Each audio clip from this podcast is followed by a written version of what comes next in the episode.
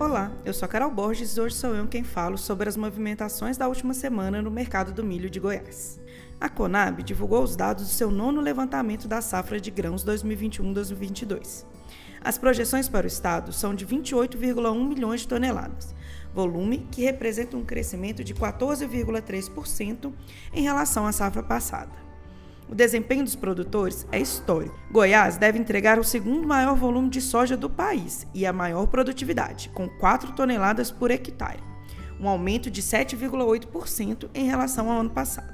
Já na produção de milho, Goiás deve produzir 10,2 milhões de toneladas na safra 21-22. O resultado representa um aumento de 20,9% em relação à safra passada e posiciona o estado como quarto maior produtor nacional.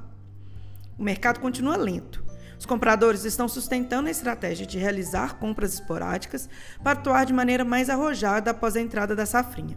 Em Rio Verde, a cotação Tarkin está saindo por R$ 74,70. Já em Jataí, o milho sai a R$ 73,31. Na plataforma Tarkin, você encontra ofertas firmes em Rio Verde. Baixe para conferir. Já no mercado futuro, os preços na Bolsa de Mercadorias e Futuros de Chicago, a CEBOT, começaram a semana em alta.